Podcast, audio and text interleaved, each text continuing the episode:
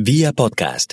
Eh, he escuchado en podcast expresiones como en el programa de hoy os vamos a contar cómo estáis, ese plural majestático, ese plural eh, que creo que en ese formato, en mi opinión, es erróneo. Eh, al usuario hay que hablarle de tú.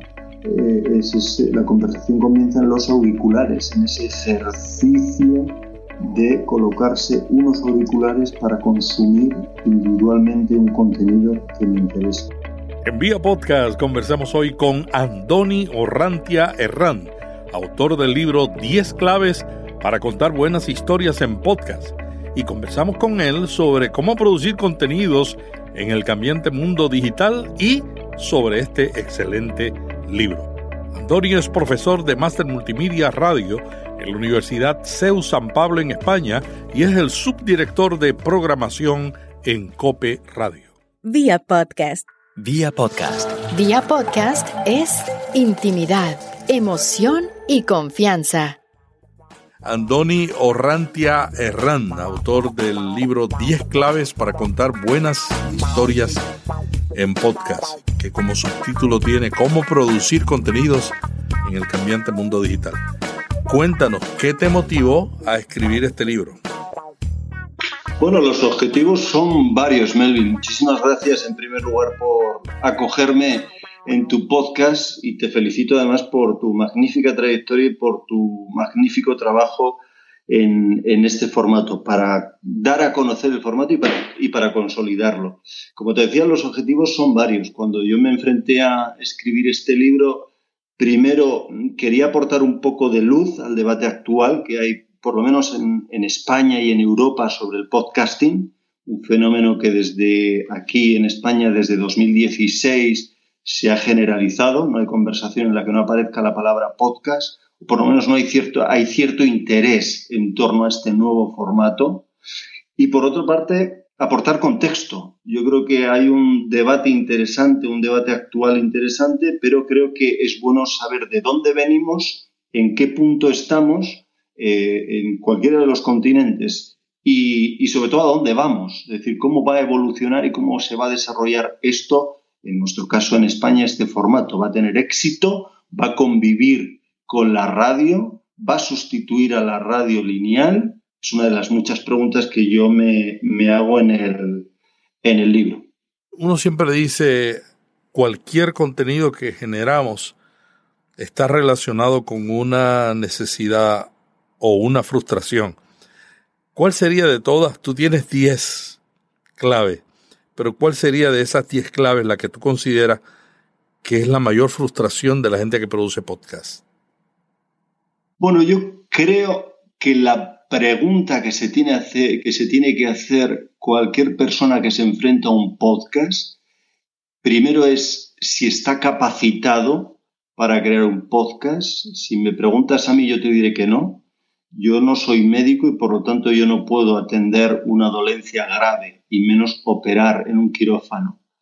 Por lo tanto, si yo no puedo operar en un quirófano, entiendo que una persona que no está que no ha desarrollado unas habilidades o unas capacidades para contar algo en un formato podcast, difícilmente puede enfrentarse a ese formato. Creo que quien se enfrenta al podcast tiene que preguntarse primero si está capacitado. No, no tecnológicamente, porque ya sabemos que sí, es que para, para producir un podcast tecnológicamente hace falta muy poco ya. O sea, la tecnología nos lo ha dado todo y muy rápido para que cualquier persona en cualquier punto del mundo pueda desarrollar un podcast. Pero me refiero a las habilidades. Yo creo que no, que cualquiera no puede, no puede hacer un podcast. Y segunda pregunta, si estás capacitado eh, o habilitado para hacer un podcast, la segunda pregunta que te debes hacer es si tienes algo que contar. si no tienes algo interesante que contar, difícilmente vas a poder elaborar un podcast. Y la tercera, y consecuentemente eh, relacionada con las dos anteriores, es cómo lo vas a contar. En mi libro se titula 10 claves para contar buenas historias en podcast y el subtítulo está más relacionado con el contexto digital en el que vivimos, un contexto digital, móvil y social. Pero en esas 10 claves yo apunto una como punto de partida y es la curiosidad. La curiosidad como antesala de cualquier creación como huida de la rutina. Eh, eh, estoy acordando, por ejemplo, ahora en el libro, en el ensayo, pongo, pongo el mismo ejemplo, el de Louis Vuitton. Con 16 años se plantea abrir un taller para diseñar baúles y hoy es una referencia internacional mundial en lo que son los complementos de moda. Bueno, pues esa curiosidad como punto de partida, ese yo que experimenta. El podcaster tiene muy, mucho de, de ese yo que experimenta del que hablaba Daniel Kahneman. Eh, y, me acuerdo mucho también en el libro, y lo, subrayo y, lo cito, del fotógrafo chileno Sergio Larraín, de la agencia Magnum. Él sostenía en una carta que escribió a su sobrino, que, se iniciaba el sobrino en el, en el, oficio, que uno se demora mucho tiempo en ver, ¿no? Y ver, decía él, es mucho más que mirar, es observar. Y creo que para crear algo, sea un podcast, sea un artículo bueno de prensa, sea un buen programa de radio, primero eh, el punto de partida tiene que ser observar. Y Leila Guerriero, también otra gran periodista latinoamericana, sostiene que la mirada es el único patrimonio del periodista, del podcaster, podríamos decir. Cambiemos periodista por podcaster. ¿eh? Por lo tanto, mm, tenemos que aprender a mirar, tenemos que aprender a prestar atención y tenemos que preguntarnos también eh, o, reflexionar sobre cómo ha cambiado el contenido, cómo ha cambiado el mensaje en el contexto actual. Yo creo que con esas tres ideas, con esos tres puntos de partida, cualquier persona que se quiera dedicar a, crear podcast eh, puede empezar a, pues a andar, ¿no? a iniciar su andadura y a, combatir también lo que me preguntaba, ¿no? sus frustraciones. Hay gente que no sabe por dónde empezar, hay gente que quiere dedicarse al podcasting y se pregunta, bueno, ¿y por dónde empiezo? Tengo, los, mm, tengo las herramientas tecnológicas, pero ¿por dónde empiezo? No, bueno, pues probablemente por reflexionar, por pensar, tengo, eh, estoy capacitado, tengo algo que contar y cómo lo voy a contar. La curiosidad es importante, pero mucha gente dice que también se necesita pasión. ¿Qué tú piensas de eso? Sí, desde luego, desde luego, totalmente de acuerdo. La pasión y sobre todo, y también lo digo en, el libro, la autocrítica. Creo que los periodistas y los podcasters necesitamos pasión para volcarnos en lo que nos gusta hacer, autocrítica y trabajo en equipo. O sea, el podcasting mm, es, mm, está muy vinculado al, no a la soledad ni al individualismo, sino al trabajo en equipo y a la creación también, al conocimiento de nuevos perfiles eh, profesionales. Quien fuera director del Washington Post, Ben Bradley, asegura en sus memorias que la autocrítica viene acompañada de pasión por el trabajo. Y efectivamente, él hablaba de un periódico, él habla de periodistas, prensa escrita, pero si lo trasladamos al podcasting sigue siendo igual de válido. Y, y recuerdo incluso en una entrevista eh, al presidente Starbucks en Business Week, eh, que él llegaba a decir, Howard Schultz llegaba a asegurar en la entrevista eh, que o te encanta lo que haces y sientes pasión por ello, o te equivocado.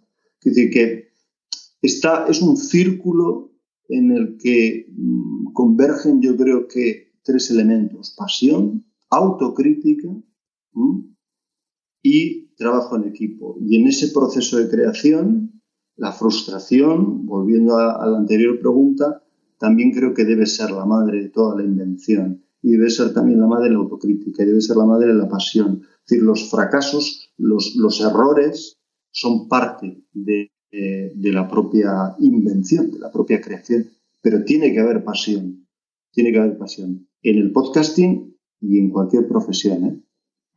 Una de las razones por que no iniciamos nuevos proyectos es cuando estamos muy preocupados por fracasar y que caigamos en vergüenza. ¿Cómo podemos enfrentar el miedo a, a fracasar en un proyecto de podcast? Bueno, pues experimentando, experimentando. Es decir, una vez le escuché a Daniel Alarcón de Radio Ambulante un ejemplo, y aprovecho la ocasión eh, de, esta conversación que estamos manteniendo para poner como buen ejemplo Radio Ambulante, como una plataforma, creo que, que, cualquiera que se quiera dedicar al podcasting o que quiera analizar e investigar en el fenómeno del podcasting en Latinoamérica debe conocer desde sus inicios lo, que ha hecho Radio Ambulante. Pero creo que mm, si nos fijamos en experiencias por las que surge algunos de los episodios eh, o de las experiencias, de los casos de éxito del podcasting, eh, muchos de ellos surgen de, experimentar. Radio Ambulante, pongo el ejemplo de, Daniel Alarcón, surge el germen de Radio Ambulante, de la plataforma de, Radio Ambulante, es una novela de Daniel Alarcón. La plataforma se pone en marcha en 2011, en enero de 2011, pero el germen se encuentra en 2007 con la publicación de, la novela de, Daniel de Lost City Radio. en fin, y él de 2007 a 2011 no se queda parado.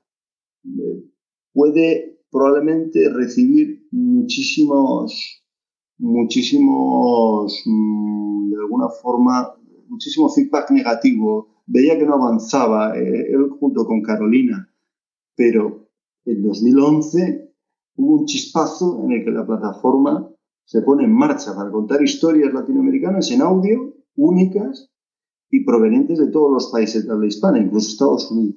Con lo cual, yo creo que todo avanza en la medida en que no te detienes y que experimentas con él a cierto error, a cierto error. El podcasting tiene mucho de, de análisis también. ¿eh? El podcast no acaba cuando uno lo sube a una plataforma y el usuario lo consume. El podcast termina cuando uno ha analizado también el comportamiento del usuario, eh, cómo se ha consumido ese podcast. En el podcast hay un elemento fundamental, es el Big Data, los datos, el análisis. Eh, ¿Se ha escuchado hasta el final? ¿No se ha escuchado? ¿Se ha escuchado los cinco primeros minutos? Entonces, eso también es a cierto error. Eso te va a hacer mejorar, te va a hacer mejorar en las futuras creaciones. ¿Cómo ves el podcasting en España en relación a contar historias? ¿Estamos en buen camino o todavía nos falta mucho? Bueno, en España eh, tendría, yo en España distinguiría dos etapas. Creo que en España eh, mm, el punto en el que se produce un gran avance en el mundo del podcasting se registra en 2016 con el lanzamiento de la plataforma de Podium Podcast de Prisa, de Prisa Radio. El 8 de junio de 2016 nace esta plataforma. No nace como radio, nace como audio. Es la primera red de podcast en español y sitúan a los usuarios en el centro de la estrategia. Surge con 16 series y estas 16 series es verdad que tienen una estrategia muy definida. Se observan eh, eh, seis sistemas de producción en la primera temporada de Podium Podcast. La ficción, por un lado, la producción in-house, los monólogos con, con influencers, con comunicadores, las sinergias con otros medios, se aprovechan de la fonoteca, de la propia cadena SER, o también delegan producción externa. Creo que este punto, 2016, en 2016 eh, nace Podium Podcast y es verdad que eh, supone un impulso en el, en el panorama de, lo que es el podcasting. A Podium se unen Cuonda en 2015, Spain Media Radio en 2016. Y junto a ellos hay muchísimas más plataformas, Acción Podcast, eh, V Podcast, Emilcar, en fin un sinfín de plataformas. En España estamos bien. Yo creo que distinguiría en el, estado de los, del podcasting, eh, trazaría un paralelismo con el de los smart speakers. Creo que en el uso de los altavoces inteligentes vamos a atravesar por tres etapas, el nacimiento, la maduración y la socialización. Bueno, pues en el podcasting eh, diría lo mismo en Estados Unidos han tenido que pasar cinco años aproximadamente para que desde que Serial en 2014 tuviera el éxito que tuvo, el podcast con el mejor estreno que se haya producido hasta el momento. Serial surge el 3 de octubre de 2014, salía con 12 episodios, estaba dirigida por Sarah Koenig y, creo que luego, obtiene eh, la gran, eh, el gran feedback de consumo eh, hasta 72 millones de, usuarios, ¿no? Sus, episodios. Y creo que en Estados Unidos eh, han tenido que pasar cinco años de 2014 a 2019 para que se vea reflejada la, la fotografía actual. En Estados Unidos estamos hablando de que 144 millones de personas han escuchado en algún momento contenido de este tipo, contenido en formato podcast.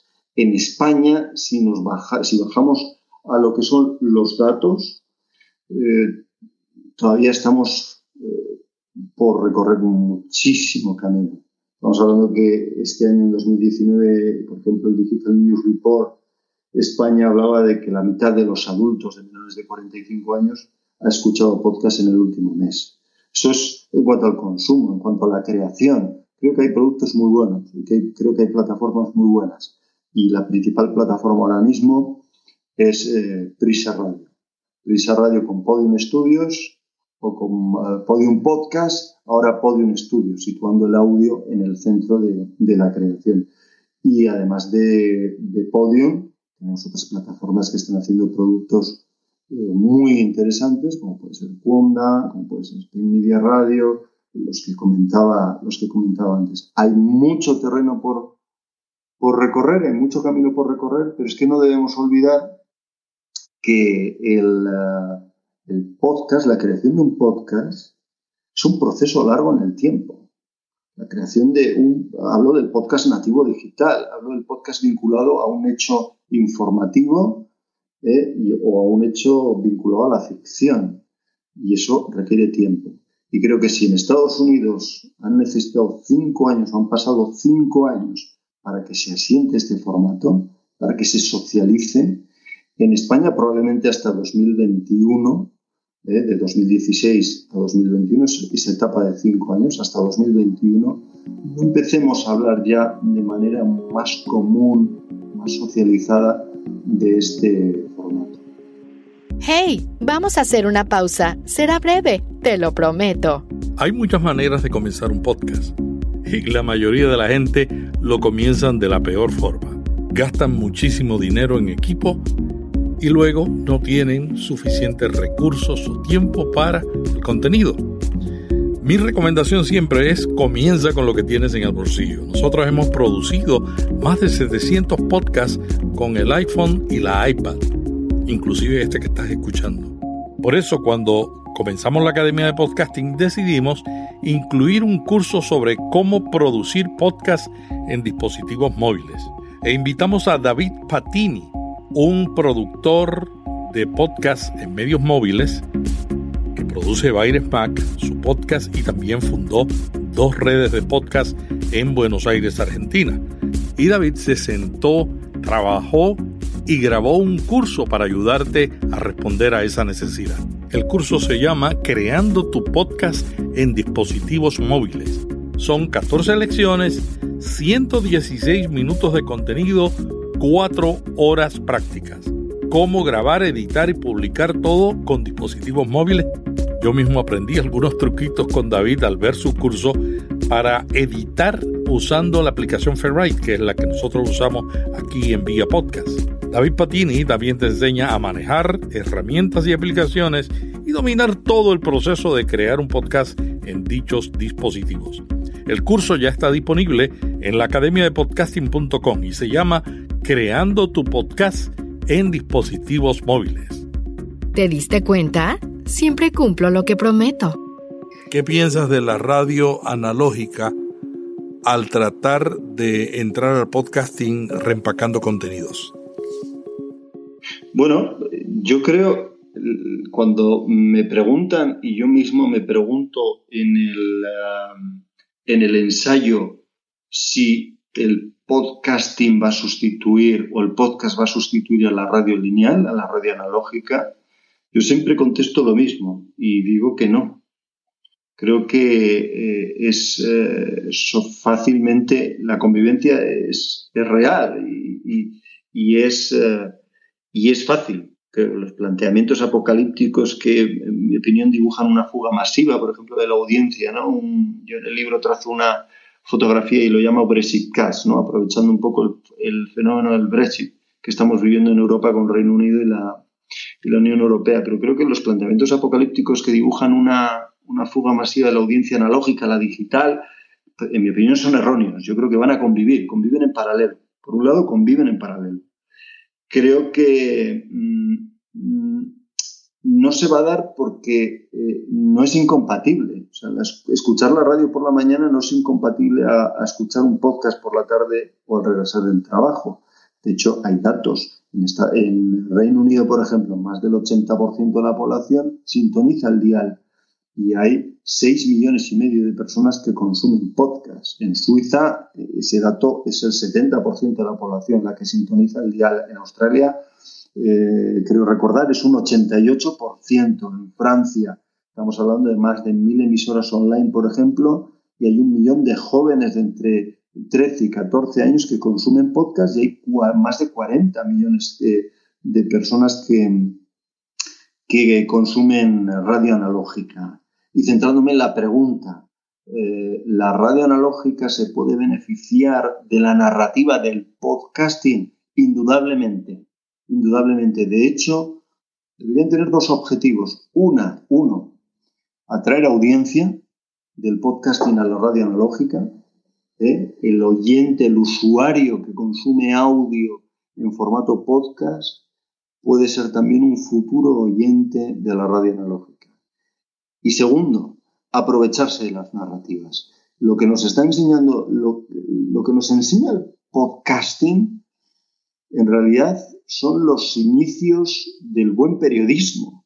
El buen, el buen podcast, un buen podcast o el buen podcasting nos retrotrae, nos retrocede al buen hacer, al buen proceder del periodismo y también a las buenas narrativas. Y creo que en la radio lineal, la radio lineal se puede beneficiar de las narrativas, del one-to-one, de esa conversación eh, del tú a tú, de ese nuevo otro del que hablaba Kapuczynski en 2005, de personalizar, de utilizar eh, el sonido de otra forma más moderna, teniendo en cuenta que estamos hablando de 2019. Estamos hablando de un contexto en el que eh, la atención cada vez es menor en, eh, en, los usuarios, en los oyentes y en los usuarios digitales en, en, el podcasting. En un minuto el año pasado, para que nos hagamos una idea, para quienes estén escuchando este, esta conversación ahora mismo, en un minuto en 2018, durante un minuto los estadounidenses reprodujeron casi 7 millones de vídeos en Snapchat, compartieron más de 200.000 fotos en Facebook, dieron a 2 millones y medio de me gustas en Instagram, contestaron a 99.000 consultas a través de Siri, enviaron más de 3 millones y medio de mensajes de texto. Eso en un minuto. Con lo cual, hablar, lanzar, comunicar un mensaje en radio analógica, radio lineal o en un podcast, hoy en día en 2019, tiene que estar vinculado a unas narrativas muy concretas, muy concretas. Estamos viviendo, estamos conviviendo en una sociedad que se pelea por la atención. La lucha ahora, la pelea es por la atención. Y la radio analógica también no tiene que perder de vista eso. Sí, recuerdo en, el, eh, último, en la última edición de Radio Days en Lausanne este año que los responsables de NPR nos hablaban de cómo habían detectado en sus usuarios, cómo sus usuarios cambiaban cada cinco segundos, adelantaban el contenido del audio, ah, porque detectaban que les aburría. Entonces buscaban puntos de interés, otros puntos de interés. ¿Y cómo podemos cautivar y mantener esa atención en una narrativa de audio? Bueno, primero preguntándonos a quién hablamos, a quién nos dirigimos, determinar a qué interlocutor hablamos, tanto en la radio analógica como en el podcast. Esta pregunta es similar a los dos formatos.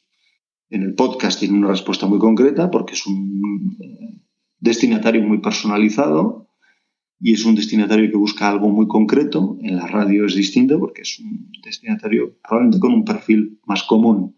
Pero creo que antes de eh, que se encienda la luz roja en un estudio, antes de subir o de grabar un podcast, la pregunta es, ¿a quién hablamos? ¿A quién nos estamos dirigiendo? Es un programa ideado para todo tipo de público, es un programa, es un podcast especializado, por ejemplo, para los amantes del running, como puede ser Rampot con Jenny Falconer en Eiger Media.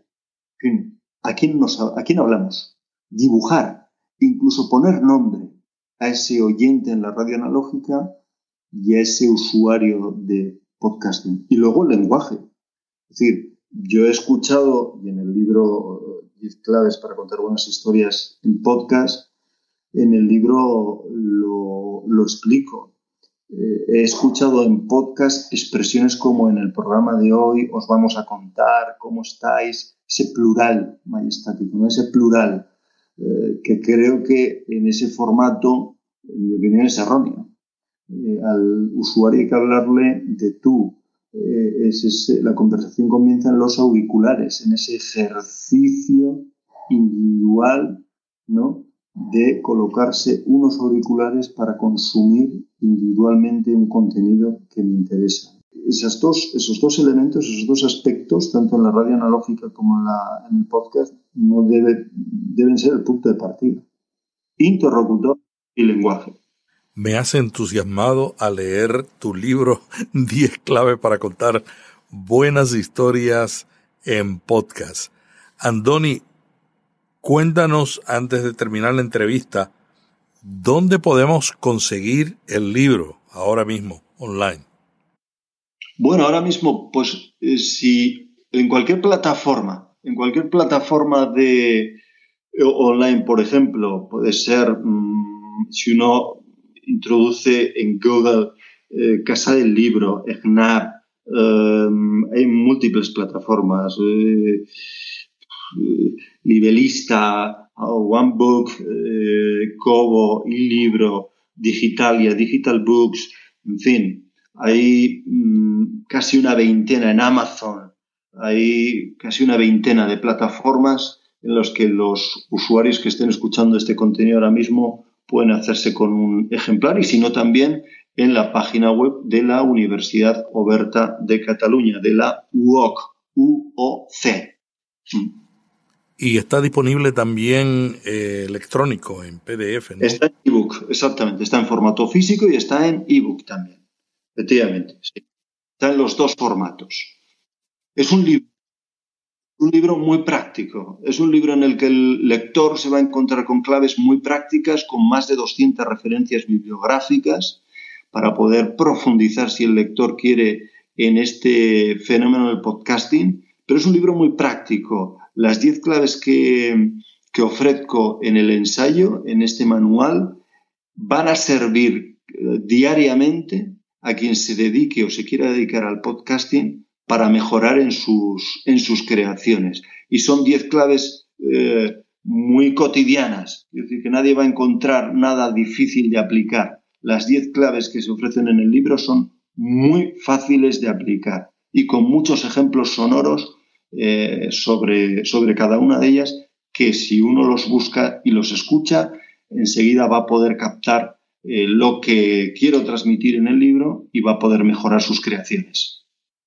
Antonio Ratia Herrán, muchas gracias por acompañarnos en vía podcast y conversar sobre el reto de la narración de historias en los podcasts y también sobre tu libro 10 claves para contar buenas historias en podcast algo que se nos haya quedado.